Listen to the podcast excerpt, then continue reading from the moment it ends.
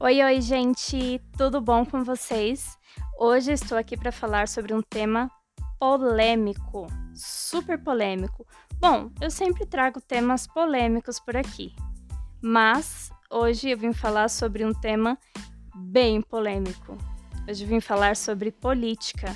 Mas espera aí, será que política tem alguma coisa a ver com espiritismo? Bora entender sobre isso?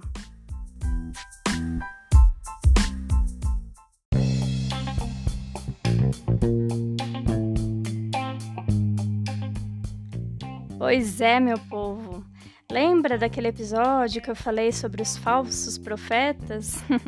Bom, brincadeiras à parte. Nem todo mundo, né, que está na política é um falso profeta. A gente precisa entender que a política também é um campo de missão. Pois é, muitas missões, inclusive.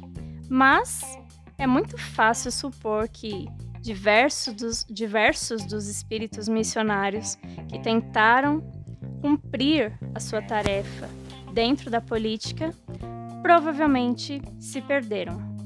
E aí a gente pode interpretar diversas coisas.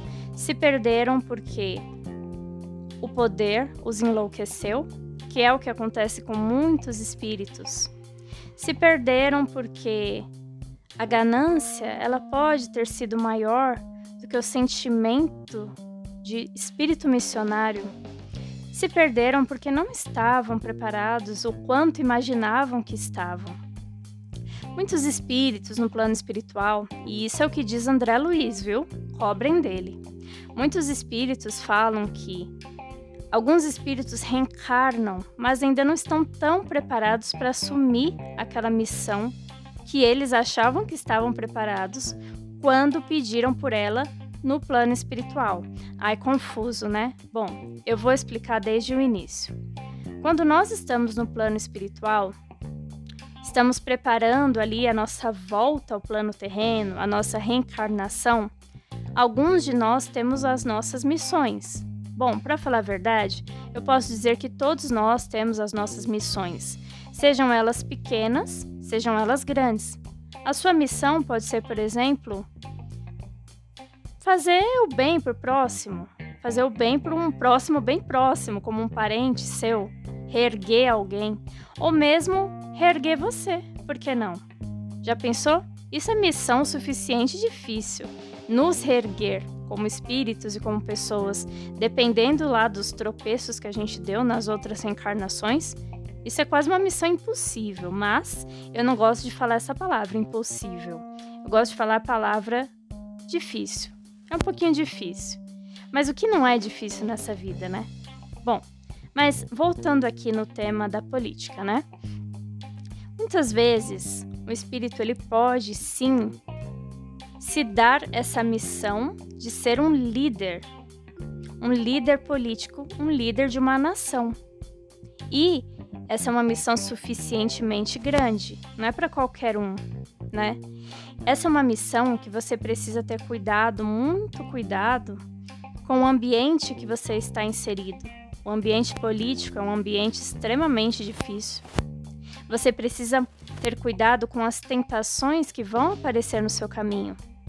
As pessoas, o poder, o status, o dinheiro, o renome, o prestígio, enfim. Tudo isso está muito envolvido e muito encavalado. Se a pessoa não estiver preparada para isso, ela cai fácil, fácil. E é isso que acontece. É isso que a gente vê todos os dias. Os nossos líderes, os líderes de diversas nações caindo. É isso que a gente vê todos os dias. Os líderes políticos se perdendo no mundo da política, mas não pelo mundo em si, e sim porque eles ainda não estavam preparados o suficientemente. Olha o caso de Jesus.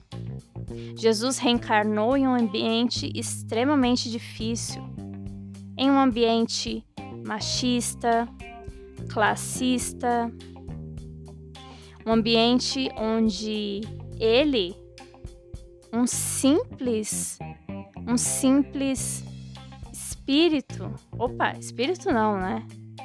Tudo que ele não era era um simples espírito. Ele era um espírito maravilhoso. Mas, para os olhos daquela época, ele era um simples. Ele era um simples marceneiro